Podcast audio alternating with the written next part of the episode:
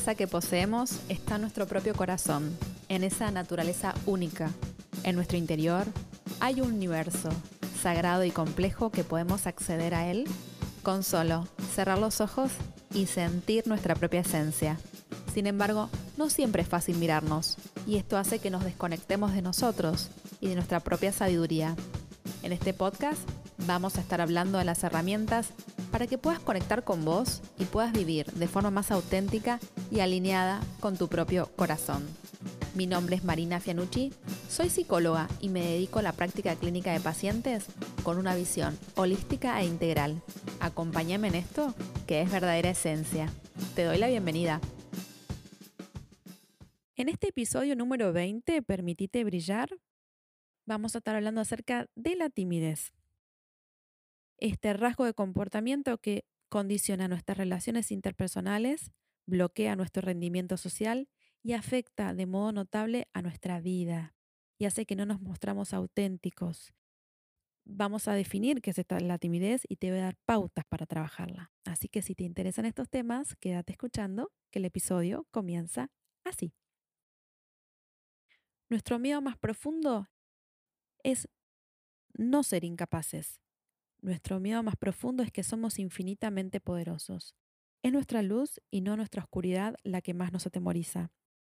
Nos preguntamos a nosotros mismos, ¿quién soy yo para ser un ser brillante, maravilloso, talentoso y excepcional? Yo te pregunto, ¿quién sos vos para no serlo? Sos hijo de Dios, sos hija de Dios. Si jugás a ser pequeño o pequeña, no le servís al mundo. No hay nada luminoso en disminuirte para que otras personas no se sientan seguras a tu alrededor. Todos estamos llamados a brillar como hacen los niños. Nacimos para manifestar la gloria de Dios que habita entre nosotros, y no solo en, unos cuantos. Por eso, deja de esconder tu luz. El mundo se verá beneficiada con ella. Este texto que acabo de leer es de, de Marianne Williamson, una escritora estadounidense, que la verdad me gusta mucho y creo que que define muchísimo el tema de la timidez, porque justamente es miedo a mostrarse tal cual somos. Em, ¿Qué es la timidez? La timidez no se puede calificar como una enfermedad, es un rasgo que influye en el comportamiento, que condiciona nuestras relaciones interpersonales, que bloquea nuestro rendimiento social y afecta de modo notable a la vida emocional y laboral de la persona. Las personas tímidas no quieren estar aisladas, Quieren relacionarse, pero no saben cómo hacerlo. Y además no se atreven a afrontar relaciones sociales, porque justamente esto les produce un sentimiento de frustración y en ocasiones hasta se agreden contra ellas mismas. Como ustedes saben, soy psicóloga, me dedico a acompañar a personas en situaciones de crisis y me ha pasado muchísimo encontrarme con pacientes tímidos, tímidas. Y la verdad que esto los afecta realmente a la vida cotidiana, me pasó con una paciente que hasta no podía ir al kiosco a comprar una golosina o no podía subirse a un transporte público porque le daba miedo hablar, decirle a, la otra persona lo que quería. Imagínate eh, cómo se inhibía desde lo más cotidiano hasta un montón de otras situaciones, ¿verdad? Al tener que realizar determinada acción delante de una persona, la persona tímida se enfrenta a sentimientos de impotencia, les da temor, y tienen desconfianza de uno mismo y se manifiesta como una gran inseguridad. Y esto justamente complica a la vida. Y quiero hacer una distinción entre timidez e introversión. La timidez que, que abordamos en este episodio es esta sensación de inseguridad o vergüenza que una persona siente ante situaciones sociales nuevas o conocidas y que le impide o dificulta entablar relaciones y conversaciones con los demás y que aparece frente a determinados estímulos, no necesariamente todo el tiempo, ¿sí? En cambio, la introversión es una actitud típica que se, con, que, que definió Jung, ustedes saben que amo Jung, que tiene que ver con los procesos internos de la persona. Eh, tiene que ver con eh, un enorme mundo interior y que la persona se vuelca hacia su mundo interior.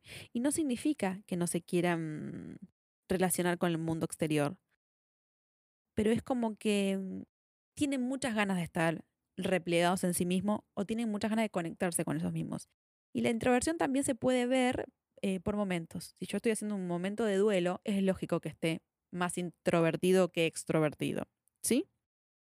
Una persona tímida tiene dificultades en la relación social, a veces da la impresión que es poco sociable o poco afectiva, pero en realidad es tímida, suele ser rígida emocionalmente y si no está en situaciones protegidas es como que le cuesta accionar y a veces presenta temor, ¿sí? Eh, normalmente la exposición a determinadas situaciones sociales le da una respuesta de temor que se traduce en angustia o bloqueo. Hay una timidez que es normal, que nos pasa a todos, que frente en determinada edad, sobre todo en la adolescencia, em, eh, digamos, determinadas situaciones nos dan timidez, ¿sí? No representa un problema significativo. Sobre todo las nuevas, ¿no? Las situaciones nuevas que no conocemos nos da como cierta timidez. El tema es que cuando se convierte en patológico, cuando se cronifica y cuando ya llega a ser lo normal, cuando no es una excepción, sino que es una regla. ¿Sí? Aún así, la adolescencia es una época bastante particular de nuestras vidas y se da mucho replegamiento en sí mismo porque la persona es como que se está encontrando, ¿no es cierto? Pero cuando vemos que esto afecta a la vida, a la cotidianidad, ahí es momento de consultar con algún profesional de la salud, ¿sí? Em, la timidez da incomodidad, ¿no es cierto? Y no hay que confundirse con la fobia social. Pero si la timidez se cronifica en el tiempo, digamos que la persona hasta mm, pierde un montón de oportunidades de, de pasarla bien. Porque en definitiva venimos a este mundo a pasarla bien. Bueno, te voy a dar seis estrategias o seis pasos para poder eh, ocuparte de tu timidez. Uno, conseguirte una red de apoyo. ¿Sí? las personas que realmente te quieren de verdad, le puedes contar lo que te pasa y pedí que te ayuden, ¿sí? Eh, con, pedí que te acompañen y con la práctica continuada de exponiéndote a determinado estímulo, por ejemplo, en el kiosco, si te da vergüenza, anda con una amiga o con un amigo y hablen los dos hasta que vos puedas hablar solo. Y con esta práctica continuada vas ganando confianza. La estrategia número dos es que analices ¿Cuándo parece la timidez? Por ejemplo, en una fiesta donde no conoces a nadie, en una entrevista laboral, eh, ante un examen, ¿sí? la estrategia número tres o el paso número tres es pensar qué es lo peor que puede ocurrir. Yo siempre le hago esto a mis pacientes, ¿qué es lo peor que pueda ocurrir? Y ahí hay que trabajar mucho en esto de la racionalización. ¿Qué es lo peor que te puede pasar en un examen? ¿Darlo mal? Eso es lo peor que te puede pasar. Bueno, a la próxima vez te vas a preparar mejor y lo vas a dar mejor. ¿Sí? La estrategia número cuatro, el paso número cuatro, es que los tímidos es como, hay como siempre en la psicología nos encanta investigar si la persona nace o se hace.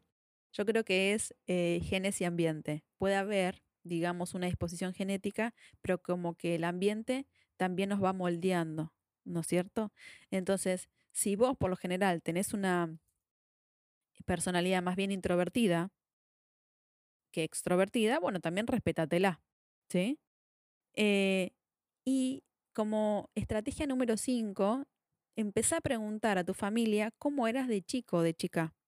¿Eras muy introvertido? ¿Te pasó algo que te dio mucho miedo? ¿Tuviste una situación donde quedaste expuesto, expuesta?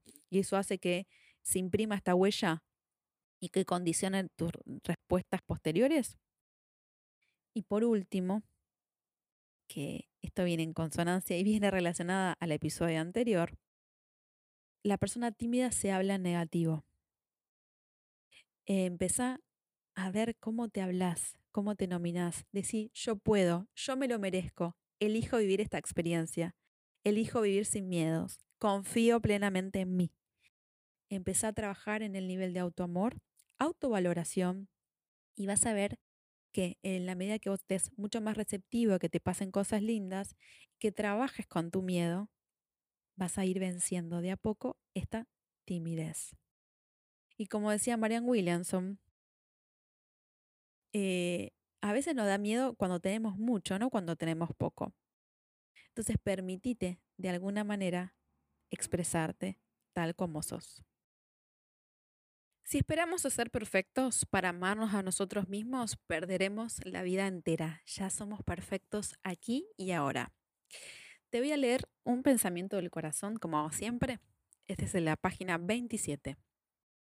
Soy perfecta tal como soy. No soy demasiado ni demasiado poco. No tengo que demostrar quién soy a nadie ni a nada. Soy una perfecta expresión de la unidad de la vida. En la infinitud de la vida he tenido muchas identidades. Cada una de ellas es una expresión perfecta para aquella vida en particular. Estoy contenta de quién soy y lo que soy esta vez. No quiero ser nadie más, porque no soy esa expresión que he elegido en esta vida. La próxima vida seré diferente. Soy perfecta tal como soy aquí y ahora. Soy suficiente. Soy una con la totalidad de la vida. No tengo que luchar para ser mejor. Todo lo que necesito es amarme más hoy más que ayer y tratarme a mí misma como un ser profundamente amado. Al ser querido por mí misma, floreceré con júbilo y una belleza que apenas si puedo empezar a vislumbrar. El amor es el alimento que necesitamos los seres humanos para realizar nuestra grandeza. Al aprenderme a amarme más a mí misma, aprendo más a amar al mundo entero. Juntos alimentamos amorosamente un mundo cada vez más hermoso. Todos sanamos y el planeta sana también. Con júbilo reconozco mi perfección y la perfección de la vida y ahora. Esto que te acabo de leer de Luis Hay, ustedes saben que adoro Luis Hay y uso estos mensajitos siempre al final de cada sesión. Les pido a mis pacientes, si quieren escuchar los pensamientos del corazón, que me digan un número y les abro la página que sale. Y este salió mucho la semana pasada y por eso me parece muy importante leértelo. Bueno, Luis Hay habla desde esta cosmovisión, ella cree en las otras vidas, ¿no? Cree que todos tenemos diferentes vidas y que en cada vida uno decide encarnar y decide ser de determinada forma, porque también el alma decide cómo ser. Y que no tenemos que luchar para ser mejor, tenemos que aceptarnos, amarnos, hoy más que ayer. Y esto es lo que yo planteo en el camino del autoamor. El camino del autoamor tiene que ver con una relación, con un maitri, eh, como dice Virginia Gawel, esta palabra maitri que viene de, de los budistas, que es cultivar para nosotros mismos una relación de amorosidad, no violencia y aceptación. Así como cuando un amigo tuyo o una amiga tuya tiene un problema y le respondes con amor y respeto y tratas de tener paciencia con esa persona y decirle, yo te acompaño, yo te ayudo al kiosco. Si vos tenés eh, vergüenza, lo mismo tiene que ser para vos. Si a vos te da vergüenza cualquier situación social, tenete paciencia, pedí ayuda, y ayúdate vos también. Ayúdate vos también. No sirve de nada que te des con un caño, eh, te inhibas aún más, no quieras salir, porque como yo siempre digo, esta pandemia que nos está azotando no solamente tiene que ver con lo físico, también tiene que ver con lo psíquico. Y esta distancia social cronificó un montón de cosas, incluso las personas tímidas. Imagínate si sos tímido y estás confinado medio año en tu casa. Cuando quieras salir te va a dar mucha más vergüenza y timidez que antes. Por eso es, como yo siempre digo, los baby steps, pasito a pasito, empieza a salir de tu casa, empieza a tener interacciones sociales y pensá qué es lo peor que te puede pasar. Lo peor que te puedas pasar es que te quedes encerrado, encerrada y no vivas tu vida, no te expreses tal cual como sos. Los miedos no frenan la vida, justamente, eh, quiero decir, los miedos frenan la vida. Eh, no nos ayudan a no morirnos, como dice Buda. Los miedos frenan la vida. Los miedos hacen que no salgamos al mundo. Los miedos hacen que nos cueste relacionarnos, que nos perdamos un montón de cosas.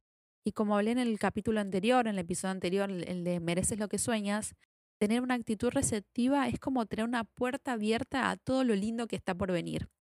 Y las personas tímidas no tienen una actitud receptiva porque justamente no pueden abrirse, porque están, tienen timidez. Entonces, empieza a trabajar en el camino de tu autoamor, en la relación que tengas con vos mismo y estos seis pasos que te di, busca apoyo, eh, fíjate de dónde viene esta pauta, también aceptate cual como sos y tenete paciencia. Cuando tenés ganas de sanar de adentro hacia afuera, eh, vas a ver que empezás a abrirte camino.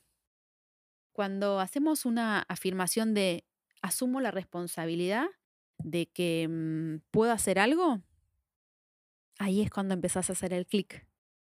Porque justamente las personas protagonistas viven, las víctimas solamente se quedan quejándose.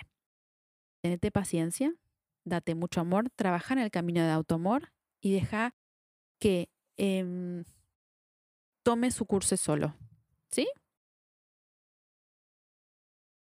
Y acordate que a donde quiera que vayas y con quien quiera que te encuentres, hallarás a tu propio amor esperándote. Bueno, como siempre les digo, eh, gracias por estar del otro lado, gracias por escucharme, honro tu camino, honro tu proceso. Me encanta hablar con ustedes o interactuar con ustedes, así que lo pueden hacer a través de mis canales digitales. Verdadera Esencia Psicología es mi Instagram, Verdadera Esencia Psicología es mi WordPress y mi Gmail es Verdadera Esencia Psicología. Honro tu camino, honro tu proceso y que tengas una maravillosa vida. Y sobre todo, permitite brillar.